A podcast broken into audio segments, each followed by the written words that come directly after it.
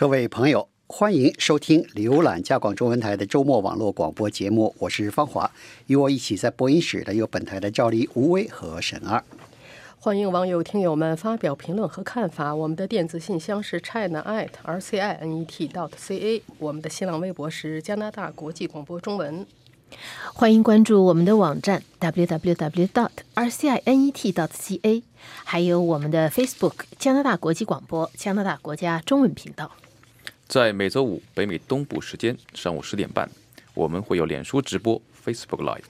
在今天的节目里呢，我们谈谈这个星期我们节目中的几篇报道。赵丽，你做了一篇报道，讲的是加拿大的政府呢对退伍军人的待遇呢不断受到批评。是这样，我们知道一段时间以来，加拿大的退伍军人的待遇呢是一个引起社会关注的问题。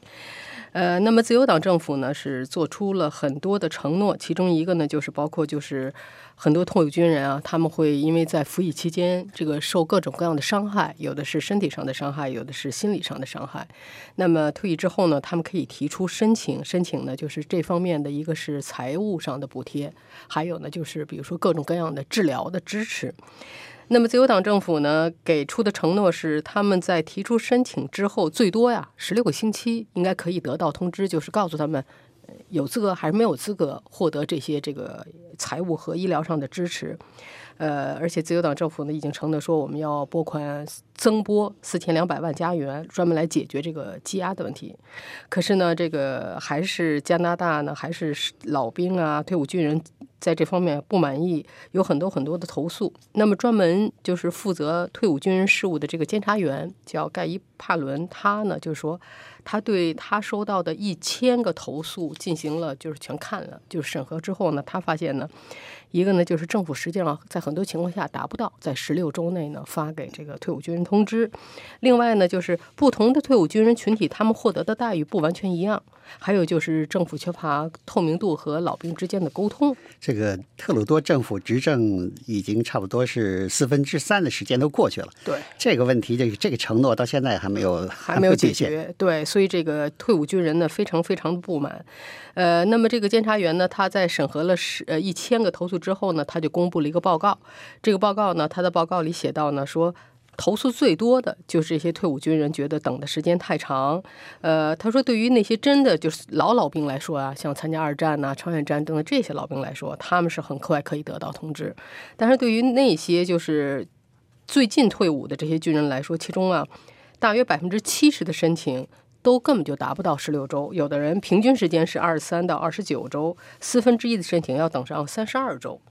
那么另外一个呢，就是不同群体得到的待遇不一样。在女性的退伍军人当中，还有说法语的退伍军人当中呢，等候的时间更长。这些人呢，有的时候等到一年多以上，才能知道自己有能不能能有资格拿到这个。不，这个原因就比较费解了。你说都是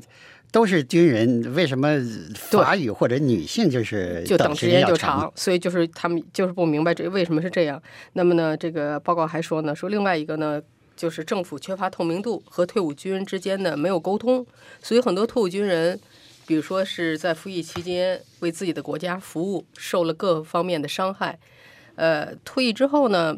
也不知道什么时候政府的通知会下来，政府也不告诉他们，所以呢，造成他们还有他们的家人呢都觉得非常沮丧，精神压力呢也更大。所以呢，这个报告说呢，说如果政府你要是在知道自己你十六周十六周你发不出来这个通知的话，无论是是因为什么样的原因，你都应该立即通知这个申请人，告诉他们说十六周之内是不能给你就不能做出有关的决定。但是呢，我们大概会在多长时间之内会给你个答复。所以呢，这样呢，他就说呢，政府需要增加透明度，需要呢跟这个退伍军人之间呢进行就是有更多的这个沟通。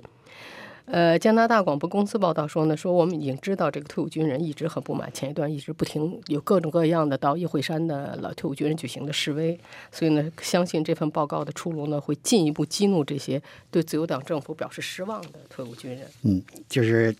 有关退伍军人呢，实际上是两个问题，第一个呢，就是他们获得的这个。呃，不管是因伤还是因因病，这个伤残补助钱能够有多少？一直的批评就是太少。第二个呢，就做出这个决定的时间，等待时间要有多要有多长？所以这个两个问题都是这现在自由党政府还没有解决的问题。嗯，吴威，你做了一篇报道，讲的是也跟联邦政府有关，但是是有关是保护举报者的这方面的问题。对，就是这里说的举报者，就是中国人所谓说的举报不正之风，或者是举报一些腐败阴暗的现象。我们就是最呃最近的听说的，比方说像那个电话公司用那个各种欺瞒的手段来推销服务，这个是他们内部的员工举报的。还有像那个麦当劳的职员举报说，他们用外劳来代替本地员工。嗯，那么我们几年前曾经报道过一个，但是这都不是政府里面的。我们几年前报道过一个。也就是政府的政呃联邦政府雇员，一个名叫泰利安的一位女士，她是在那个呃温哥华的一个联邦政府的管，就是失业救济失业金的这个调查造假作作假的这方面的调查管这个。那失业金领失业金的人里，肯定是有人会，就是说想办法造假。那么肯定一旦涉及到保险，一定是有人调查的。但问题是，呃，这个他的这个部门呢，给这些调查员设置了一个。呃，设了一个配额，就说你每年定额，你每年必须要完成四十八万五千加元的定额，就可以跟这个给警察设定额，你每每个月得抓多少这个违章的这个驾车者一样。对对，就是这样。那但是这位泰里安女士呢，她就一方面这个给她非常大的压力，因为她要找出那么多作假的人。可是她说，实际上作假的人大概是在百分之三左右。嗯，你如果是说只是抓作假的人的话，他就完不成定额。要完成定额，他就必须。在那些城市的人里面，在他们的表格啊、申请啊、鸡蛋里挑骨头，找那个找错、挑错，挑出来了就说啊，你这个不合格，把人家打回去。这这样做让他感到非常的良心不安，而且压压力大。所以他在大概是在二零一三年的时候，他给那个报纸写了一封信，揭露了这件事情。呃，这个是这揭露了以后，他在当年的年底他就被解雇了，他是他是实名举报。对实名举报，但他就被解雇了。解雇的原因就是说，因为他违反了一一像这样的像这样的机构，一般来说他会有一些规定，就是说你对外联络的时候，你跟外界跟媒体交流的时候，你要走什么程序。那他当然没有遵守这个程序，他就被解雇了。联邦政府是有一个保护举报者的这个机构的，就是在二零零七年就已经立法，他举报是二零零三年，二零一三年已经是六年六年以前就已经立法，而且有一个机构。是来保护这些举报者的联邦联邦雇员，但是问题呢？这位泰里安女士说，这个机构的效率之低下，简直就是令人发指。就是而且这个内部非常混乱，各那个里面的这这些官员呢，个人的意见又不一样。就是总之混乱到什么程度呢？二零零七年成立以后，一共有三百零六人向他们投诉，就是像泰里安这样情况的，向他们投诉，一共处理了十十五个例子。一十四个人是让他们跟就是庭外和解了，就跟雇主和解了，达成和解。只有一个人是走完了整个的这个审理程序，然后这个人还败诉了，就是所以就说像泰里安呢，一直到现在没有结果。那么这已经都过去五年了，在这五年当中，他一方面就是说找不到工作。因为这个举报者这个标签，雇主是等等于是上了雇主的黑名单，他找不到工作。他本来是检查这个失失业金作假的，弄到自己也不得不去申请失业金。然后他是住在温哥华，温哥华房子多贵啊，他所以他也自己也没有办法租房子了，借住在朋友家，得了抑郁症。就在最近不久以前，他刚刚申请个人破产，就是就是等于说负了债都还不起了，就是。对对对，等于是说自己的生活和职业就基本上是完全毁掉了。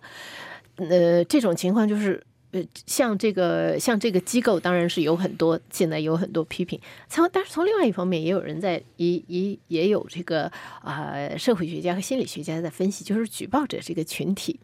这样的人是很小一部分人。这种人就是有一有一位这个分析社会心理的一位专家，他就说。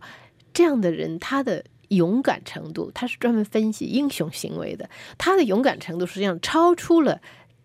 冲进火场去救人的那样的人的，因为你冲进火场就是那一下。这个举报是一个漫长的过程，而且他他在这个中间他会经历一些就是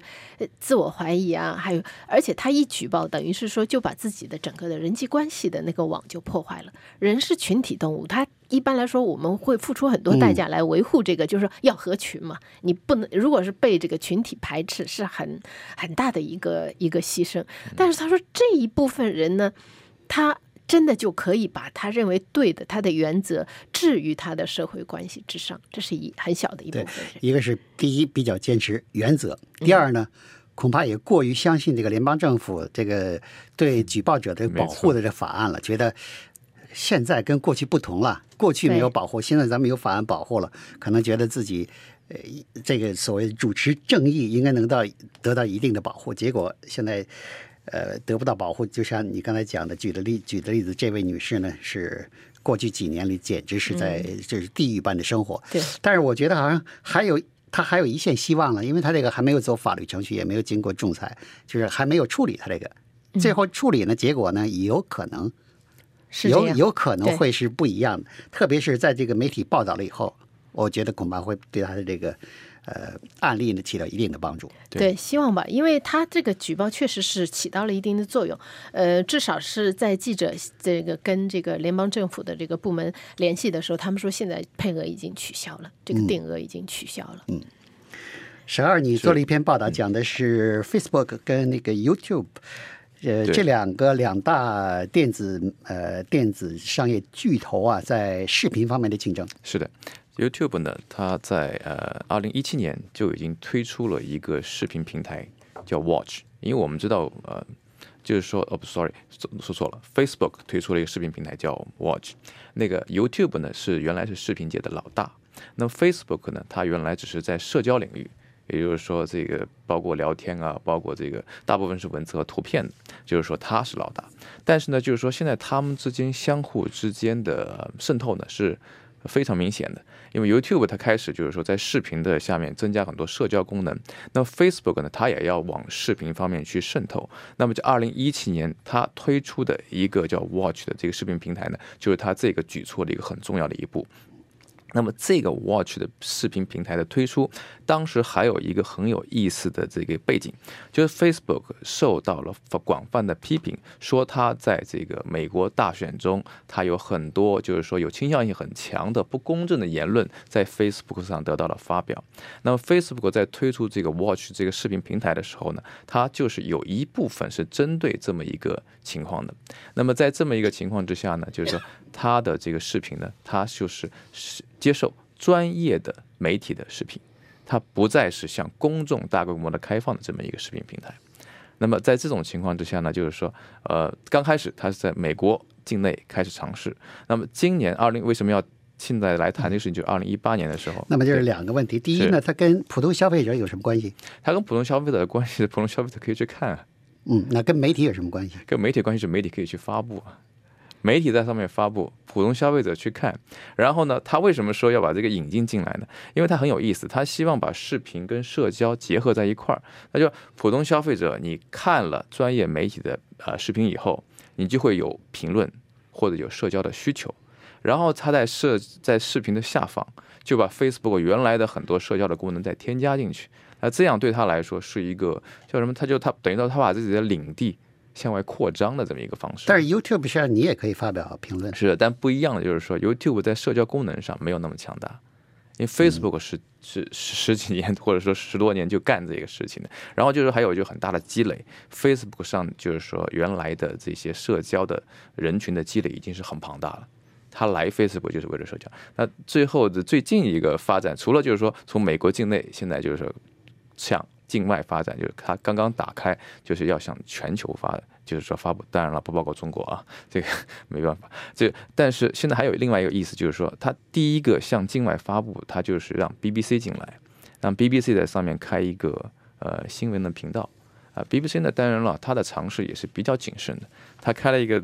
一个新闻的这个视频的频道，或者说视频的节目非常有趣啊，叫 Cut Through the Noise，就是减少噪音。那么它这个的节目的一个很重要的一个作用，它是其实它是针对美国境内的，它就是要把美国境内这种党派性的言论，要把这个 noise 把它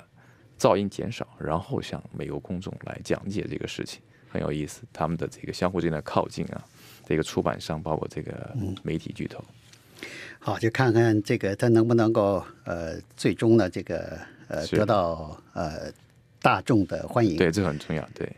呃，赵丽，你又做了一个报道，讲的是安大略省这个新省长啊上台以后，跟那个最大城市多伦多啊干上了啊。是这样，这个这个星期简直是这个安大略省和多伦多市这件事情闹的是，可以说是真是一场混战啊。嗯，而且好像最后 特鲁多还介入了，这个一般是联邦政府总理一般很少介入这样的事情。对，是这个安省省长这个道格福特上台以后呢。他就说要把这个多伦多市议会啊规模给这个腰斩几乎一半，原来是四十七个市议员，他要减成二十五个。那么安大略省政府呢，就是先通过了一个法案，叫五号法案 （Bill Five）。五号法案是通过了，通过以后呢，接着多伦多的这些人呢，他们就去这个法庭去上诉。那么上法庭上诉呢，就是包括有一些，就比如说已经是准备参加市政选的这市市政选的人当中，也有律师啊，有好几个。那么他们呢，代表不同的人，然后他们呢去上诉，结果呢，呃，安大略省的高等法法。院呢做出裁决呢，说这个安省的政府的这个法案呢，呃违宪，所以不能执行。那么多伦多说说我们赢了，我们赢了。就省长又说我要调用一个宪法当中不太常用的一个条款，这个条款呢就可以让他来再执行他的原来定的要这个缩减多伦多市议会的。呃，这这这个方案，所以就这样打来打去，而且他这个安省呢，他在他省议会当中也面临这个反对党的抨击，反对党像进行了非常强烈的抗议，结果被一个一个的给带出这个市议会这种局面都有。从电视上看，对，一个一个给弄出去。现在，所以呢，多伦多省呃安大略省政府执意又通过了一个新的，不叫这回不叫五号法案了，叫三十一号法案。嗯，呃，还是通过了，还是要把他这个多伦多市议会呢。呃，腰斩几乎一半。那么多伦多市政府呢，昨天是紧急开会，呃，同时呢也有这些这个不同的，就是不同政界人士写这个就是这个请愿书啊之类的。所以现在多伦多市政府呢在紧急开会，在想在下一步还有什么对策，就是怎么能再把这个新出来的这个三十一号法案再给它推翻。所以等于现在就是一场可以说是法律混战吧。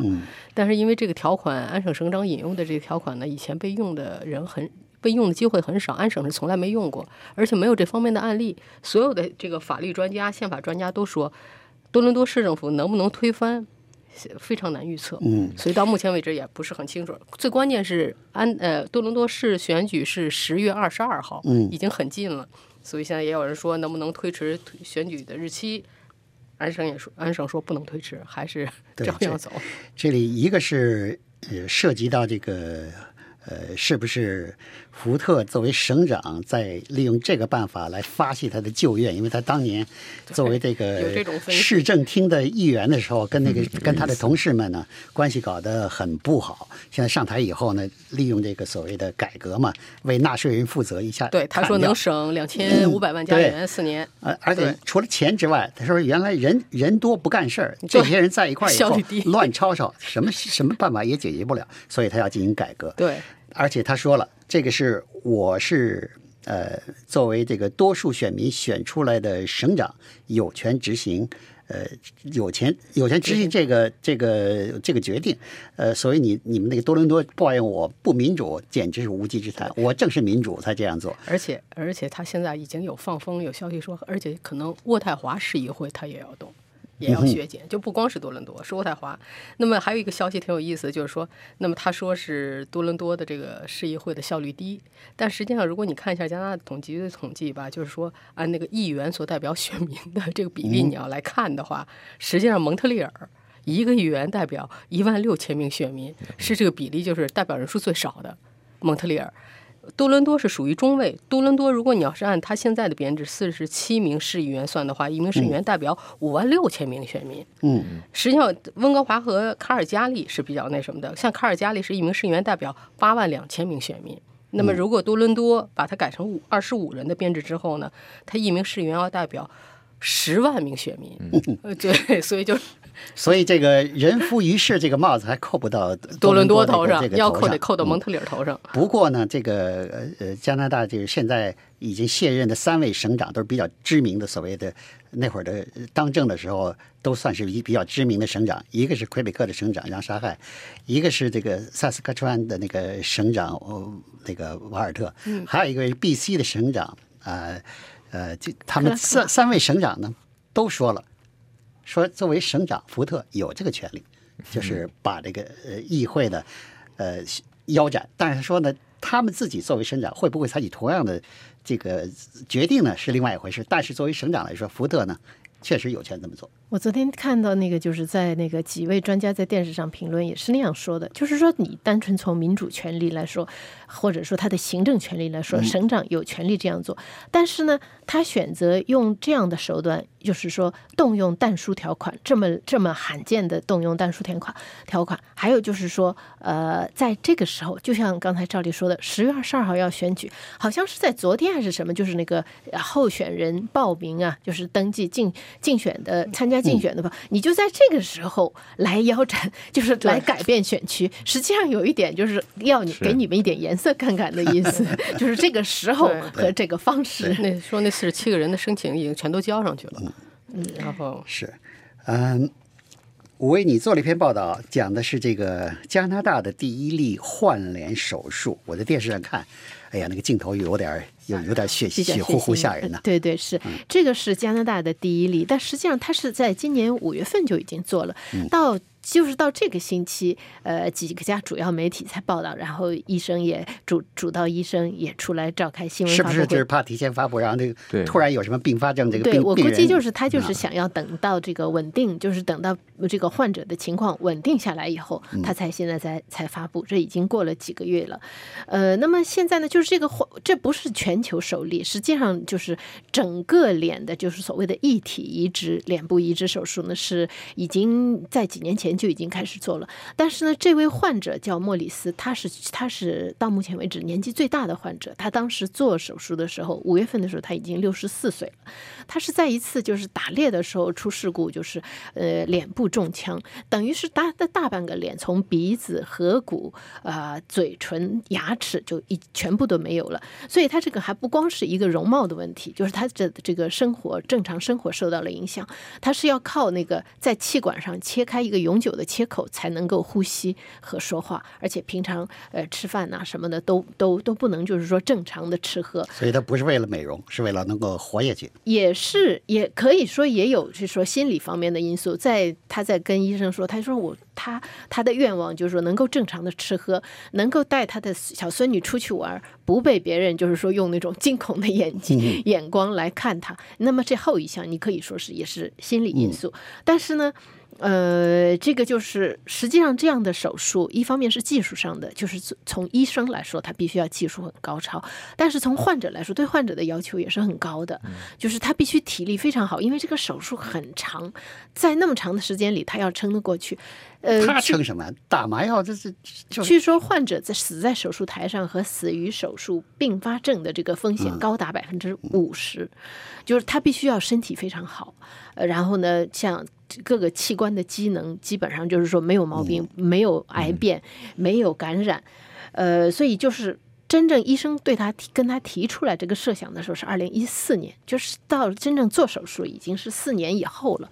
呃，他就是要戒烟戒酒，进行了一系列的检查，而且还有心理方面的测试。因为就是据心理医生说，你在做完手术，你的下半身你要顶着另外一个人的脸生活，这个对心理上的冲击可能会超出，就是说超出他本人的想象。总比他那个。脸上那么对，那么伤成那样来看，要要好要好接受了。对我也是这么想。那么这个手术呢，当时这个手术进行了整整三十个小时，而且是九个外科医生各一起，就是他的那个团队，光是。光是动刀的就有九个人，因为他必须要两边移植手术，一个是移，一个是植。这个移是同时进行的，就是一组医生在这个切割那个捐赠者的脸部，另外一组医生在在在切割，就是说在移除这个莫里斯这个患者的脸。这个过程就进行了十几个小时，然后等到，而且你想，这个这个中间这么长的时间，他也他要他要很小心的防止那个就是坏死，那个脸部移除下来。以后血管切掉以后，这个有那么长的时间，然后又经过了十八个小时，才把这个才才把这个脸这个移植手术完成。因为它不光是皮肤，它还要包括软骨、颌骨、神经、血管，就是所有这些。这所以这个是真是一个马拉松式的这个手术。对，马拉松式的说是患者体魄要强健，我觉得这个外科医生的这个 体魄也是要非常强健。那么现在呢，就是手术完了以后几个几个月以后呢，几个月以后，现在就是那个呃，据那个医生介绍，他的这个第一年他的考验还远远远没有结束，因为他在这现在他他还不能使用，就是你要看那个照片上他的他现在的新脸，他看起来好像很呆滞，而且有点凶相，就是因为他完全没有办法控。办法去运动他的肌肉，呃，他要到要经过很多练习，他现在也不能自己吃饭，也不能说话，就是要经过很多的练习。而且呢，这个这样的手术争议最大的地方在于什么地方？在于接下来的风险，因为他一生都要服用这种抗排异药物。对那么这种抗排异药物呢，会会降低他的抵抗力。现在实际上全世界第一个接受这样的手术的，这是一个法国一一个法国的一、一位女性，她就是在二零一六年已经去世了，就是因为患癌症。而且嗯，虽然服用了那么多抗排异药物，她在去世之前已经出现了排异反应，他的嘴唇什么的就已经出现了排异反应。就是说这么大的风险。呃，值不值得？这个是在医学界是有很大的争议的。嗯，呃，不过就是在这个手术进行之前呢，这个医生对对这位呃病人呢已经进行了充分的解释，他也知道自己面临的风险是什么，他对仍然做出这个决定。义无反顾。对，但是就不知道最后花了多少钱，谁来负担？这个，你 这个我我相信这个应该是应应该可能应该是保险吧，应该是公费医疗承担。公费医疗肯定的对，应该是应该是保险。好，呃，这个星期呢，我们的这几篇报道呢，就给您介绍到这里。呃，我是方华，谢谢您的收听。谢谢各位网友，希望听到您的看法和建议。祝您健康愉快。我们下次节目见。